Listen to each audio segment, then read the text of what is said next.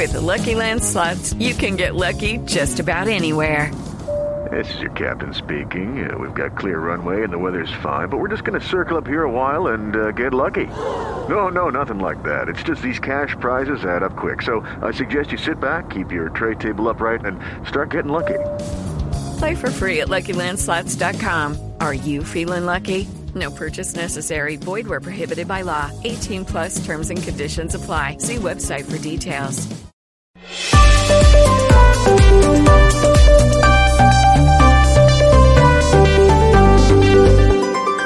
Estás escuchando Blue Radio y bluradio.com. ¿Se acuerda la polémica de Isagen? Ahora el gobierno anuncia que quiere vender ISA, que es la empresa de interconexión eléctrica, de la que son socios el gobierno nacional, EPM. EPM está vendiendo su Sí, pedacito, ¿no? Sí, y, y ese pedazo que está vendiendo 10%. EPM nos da luces de más o menos cuánto podría valer la empresa en esto. A ver, ¿cómo son las cuentas, Víctor? EPM por ese 10% está pidiendo, espera conseguir 1,8 billones de pesos aproximadamente.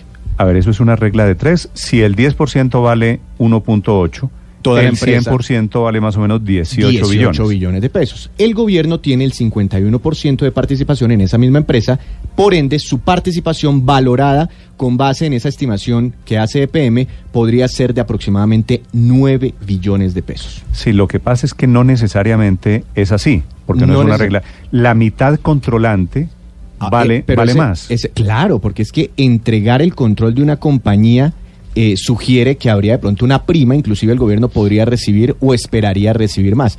Además, esto, este tema de la, del proceso de venta de ISA por cuenta de EPM eh, dejaría un antecedente muy importante para el gobierno. Es decir, no podría vender por debajo de ese precio porque Claro. imagínese las IAS detrás del gobierno. ¿Cómo así que EPM vendió a tanto y usted por qué va a vender por debajo?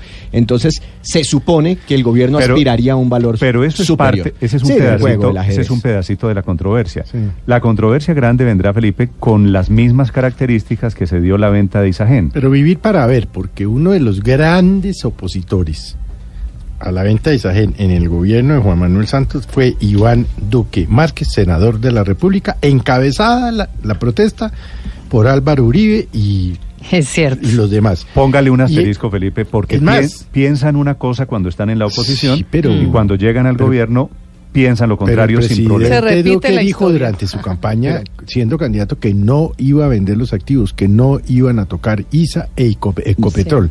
Y ya vamos en ISA, Ecopetrol, Centel, etcétera. ¿Centel qué se llama? Y- Coltel, Cenit y otras empresas. Bueno, entonces, Y las vi- electrificadoras. vivir para ver, Néstor, vivir para ver. Ahora, esta es la altura del paseo en que nadie, por lo menos yo, y lo hemos preguntado muchas veces, tenemos claridad qué pasó con los 6.4 billones de Isagen. Ah, que están en el fondo En la financiera de de desarrollo, que, que era para unas obras de infraestructura. Ni obras, Para las vías 4G, ni Felipe. las Pero vías pre- 4G, pero, ni bueno. nada. Y Bueno, ahora entonces van por la joya de la corona, por ISA. No, hombre, sean. Pero por eso lo que usted dice, Felipe, es también la pregunta del millón en este caso, y es si el gobierno va a usar esa plata para invertir en algo importante, para hacer vías, aeropuertos, carreteras, lo que usted quiera, o si se la va a feriar. ¿No? En gastos corrientes, es decir, para a tapar huecos que le dejó Paola. la ley, de, la ley de financiamiento y la reforma tributaria que se le cayó la mitad, usted? Le voy a hacer esa pregunta. Tengo un invitado, es el viceministro de Hacienda, Juan Alberto Londoño, que lo he invitado para que le explique a los colombianos por qué quieren vender ISA. Viceministro Londoño, buenos días. Néstor, buenos días, buenos días a la mesa de trabajo y a todos sus oyentes. Doctor Londoño, no le oigo. ¿Tiene un teléfono fijo donde yo lo pueda llamar? Néstor, ¿me oye mejor? Sí, ahí, ahí le alcanzo a entender, pero quisiera tener una llamada un poquito mejor. Eh, en este momento estoy en el Congreso, no tengo un teléfono fijo. Doctor Londoño, ¿por qué quieren vender ISA? Nosotros, tengo que ser absolutamente claro, no hemos tomado la decisión de vender ISA. Estamos haciendo un análisis de los activos que tiene la nación. Entre muchos de ellos está ISA, está como ustedes lo han mencionado, está Coltel, está la participación en Ecopetrol, están las electrificadoras. No se ha tomado ninguna decisión para vender ISA. Lo que estamos haciendo es contratar unos abogados para que nos ayuden a analizar cómo está la situación de ISA. Si se fuera a vender, ¿cómo sería? Posteriormente se contratará una banca de inversión para decirnos si se fuera a vender, cuánto podría eh, representarle al gobierno, pero no se ha tomado una decisión. Lo que estamos haciendo es haciendo los estudios previos para poder tomar decisiones informadas. Si se llega a tomar, Esa es una decisión que la toma el Consejo de Ministros que decide vender algún activo. Hoy no existe ninguna decisión en ese sentido. Sí. Así comenzaron papá y mamá, doctor Londoño. Algo Eh, similar por allá con lo Sí, de es- Isagen. esta historia, esta entrevista yo la he hecho varias veces cada vez que anuncian la venta de un pedacito de Copetrol, la venta de Isagen, y entiendo, pero este es el comienzo del proceso. Hablemos hipotéticamente, señor viceministro, si le parece. Eh, ¿Cuáles serían las características teóricamente de la venta de ISA? No puedo darle hoy unas características porque lo más importante, una de las eh, resultados Y se fue la... Yo sabía, yo sabía. La llamada se fue. era el- Oiga, el pero es que eh, el, Así el- también empezaron papá y mamá. el presidente Duque en su momento dijo palabras muy fuertes sobre el tema. Eh, eh, Tiene una columna de la revista Semana donde él mismo decía... Se va a tener que comer. Lo cierto es que vender a Isagen es un error histórico de del cual se lamentará el país entero y otras frases por Pues, el estilo. con Es un agravante, ¿no? Luz María. Y es que ISA es una empresa aún más estratégica que. Isagen. Porque ISA tiene el monopolio en el transporte de energía de en energía Colombia. en el país. No, y es una empresa grandísima, Néstor. Tiene activos en Brasil, participación en tiene- Brasil, Argentina, Chile, eh, eh, en Centroamérica. Tienen negocios no solo de transmisión de energía, sino de concesiones viales, negocios en tecnología, etcétera. Y para poner las cosas sobre la mesa, este negocio podría ser inclusive más grande, según las cuentas, los cálculos que estamos haciendo aquí rápidamente, podría ser un negocio más grande que el de Isagen, que pues usted lo menciona, Bueno. generó mucha controversia. Y recuerden ustedes que en algún momento ISA e ISAGEN eran lo mismo, sino que a raíz de la ley 142 y 143 de servicios públicos domiciliarios se obligó a escindir porque tenían que quedar separadas la generación de la distribución de energía eléctrica y por eso una cosa es ISAGEN y otra cosa es ISA. Pero hoy mismo estamos hablando es de lo que vaya a hacer el gobierno con ISA. Yo pensaría, no tengo, digamos, eh, eh, fundamento para, para, para decir esto, pero pensaría que sí estarían más inclinados, Víctor, a vender todo el pedazo que tiene el gobierno, porque qué sentido haría vender solamente una parte y ya quedarse después como minoritarios y sin control. ¿No? Digo, si van, se van por toda y saldrían de ese 51%, que como estábamos diciendo, saldrían mal contados unos 9 billones de pesos, Sí, 2.700 nueve, millones nueve de dólares. millones, nueve y pico, serían tres mil Néstor. millones de dólares para Mm, tener sí. una idea del tamaño del negocio del que estamos hablando. Néstor. La, la polémica será inevitable. Doctor Londoño, ¿me Sí, escucha? Néstor. Sí, ya pude conseguir una, una línea para, para que nos oigamos mejor. No sabe lo que se lo agradezco, doctor Londoño. Ahora sí hablemos, me decía usted que no están pensando muy en los detalles del negocio, que apenas es un primer paso. Sí, lo que, lo que le decía Néstor es que para poder tomar una decisión hay que hacer los estudios. Se, contratará una firma de abogados, posteriormente una banca que nos valore la empresa. Entonces hoy yo no podría decir si existe un valor o no, porque como ustedes lo decían muy bien, la prima de control tiene que pre- representar un valor adicional. Es solo un análisis que estamos haciendo para poder tomar las mejores decisiones.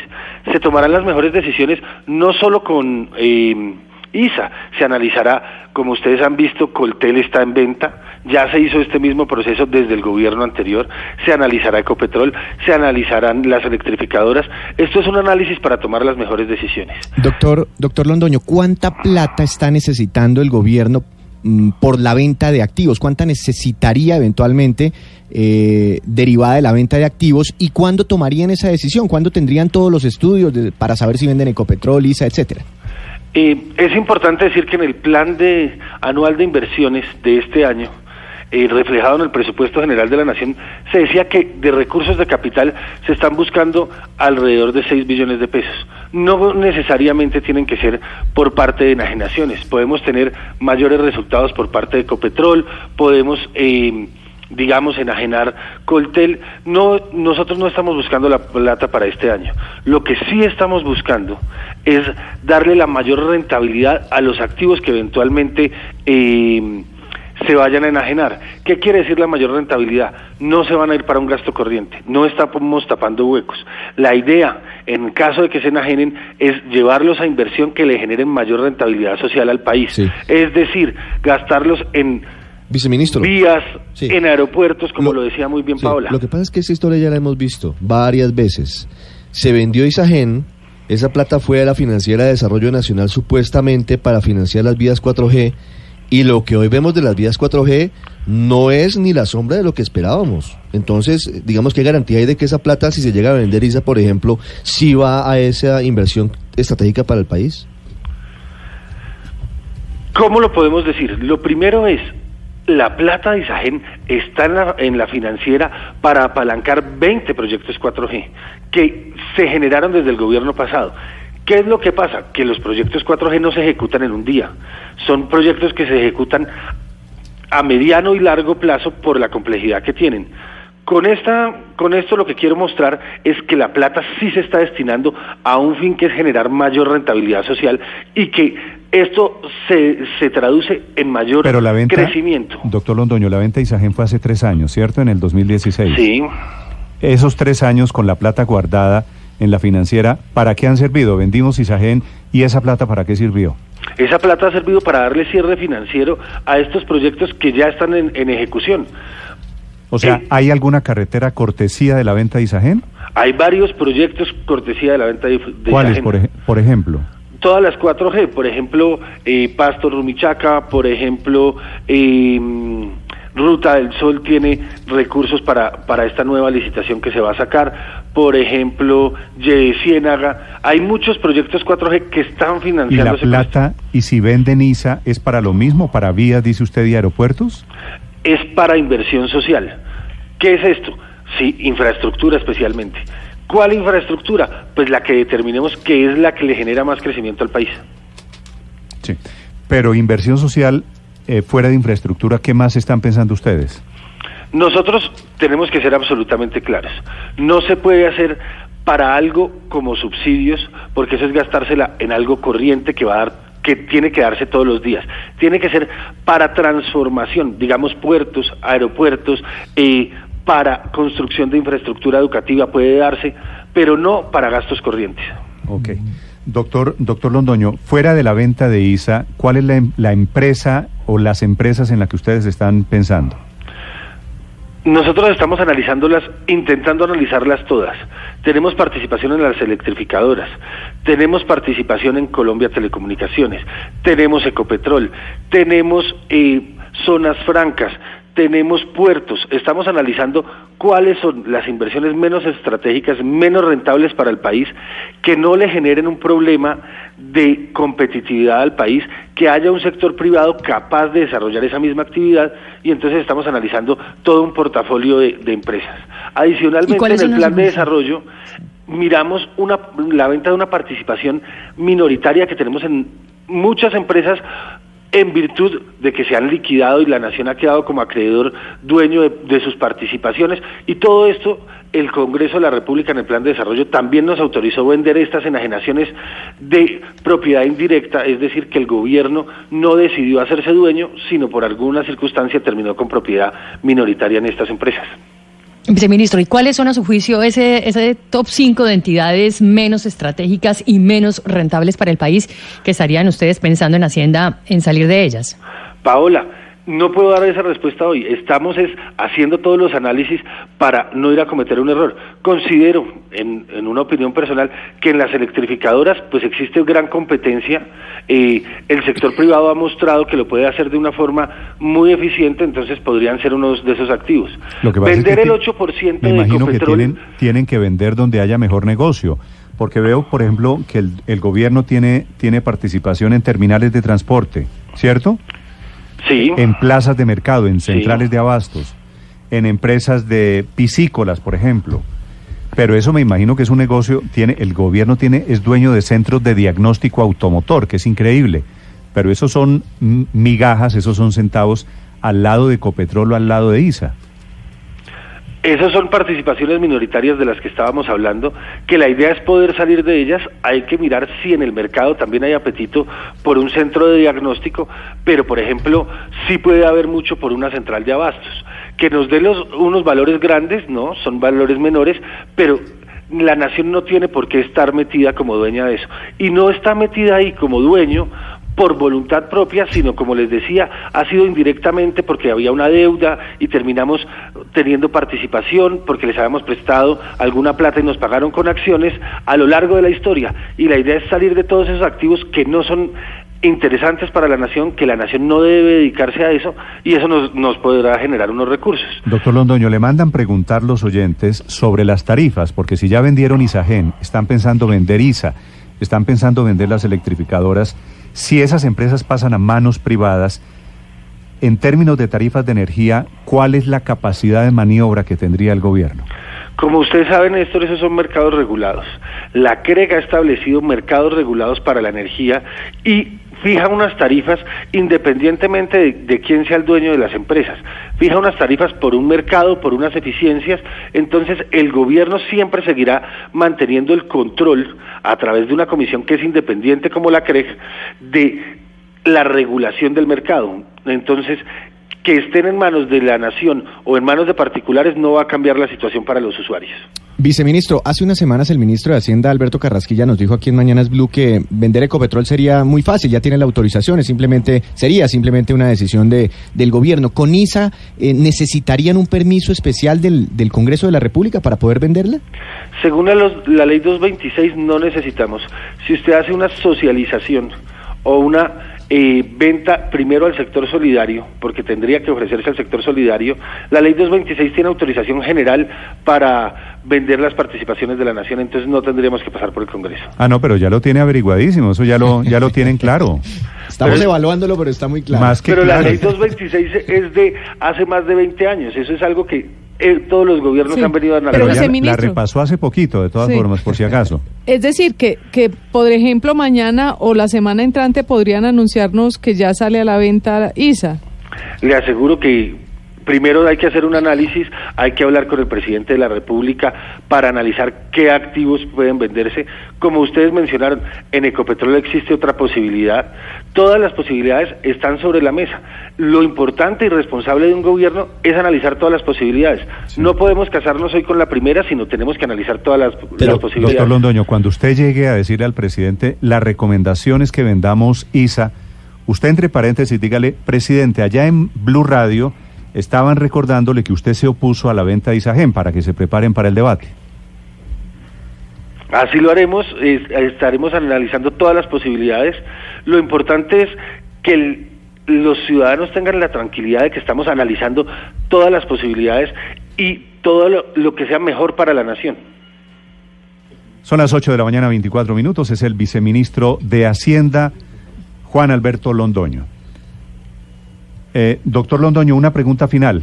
Ricardo. Sí, hablando, viceministro, sobre el proyecto que cursa en el Congreso de la República, que dicen varios sectores pretende revivir la mermelada parlamentaria de obtener el 20%. Que ayer hubo una carta del Ministerio de Hacienda Exactamente. oponiéndose. La mermelada pública voy que a dicen ahora. Que el 20% de, del presupuesto pudiera ser decidido por los propios congresistas. ¿Por qué mandaron la carta? ¿El gobierno se opone a esta posibilidad? ¿Qué, ¿Cómo lo ve el gobierno? Nosotros nos oponemos a ese proyecto y le solicitamos al Congreso el archivo del mismo por tres motivos. Uno, si usted lo analiza, cuando en 1990 se adelantó todo el proceso de la séptima papeleta y dio origen a la Constitución del 91, uno de los argumentos era el Congreso no debe manejar el presupuesto directamente. El segundo es por división de poder. Por división de poderes, ¿qué quiere decir eso? Contrapesos. El gobierno nacional tiene, primero que todo, un plan de gobierno en el que dice voy a tener unas inversiones estratégicas. Segundo, con el Congreso aprueba un plan plurianual de inversiones a través del plan de desarrollo y establece cuáles son las prioridades de inversión según la escasez de recursos. Y por eso, nadie se opone a que el Congreso tenga iniciativa en decir yo quiero que se focalice más la inversión para el agro o para la vivienda, pero el gobierno nacional tiene que hacer los contrapesos y sopesar que no se quede desfinanciado ningún sector ni ninguna obligación previa, porque todas las eh, los compromisos de inversión tienen obligaciones previas en leyes preexistentes y lo que tenemos que hacer es tener el cuidado de no desatender a nadie. Imagínense que todos decidiéramos o que el Congreso eh, libremente y sin participación del Congreso decidiera gastarse los recursos de inversión en hacer distritos de riego. Eso quedaría, con las restricciones presupuestales, estaríamos dejando de darle la plata a los adultos mayores, de dar subsidios eléctricos. Entonces es el gobierno el que debe en discusión con ellos, mirar el equilibrio para no desatender ningún lado. Y por último, y por último Señor. sería eh, por una disciplina fiscal, porque si generamos gasto, así sea en un 20% y desatendemos otras cosas, vamos a tener un problema fiscal porque hay obligaciones que tenemos que cumplir como las vigencias futuras de los proyectos de infraestructura que tenemos que hacer. Entonces es por eso que le pedimos nosotros al Congreso que por favor archive ese proyecto. Doctor Londoño, gracias por acompañarnos esta mañana. Bueno, que estén muy bien. Hasta luego. Juan Alberto Londoño es el viceministro de Hacienda explicando este último tema. Queda prácticamente hundido, muy cerquita del hundimiento, ese artículo del proyecto del doctor Navas. Y en segundo lugar, lo grande, los proyectos del gobierno sobre la venta de empresas para recoger fondos, para financiar, dicen ellos, programas sociales.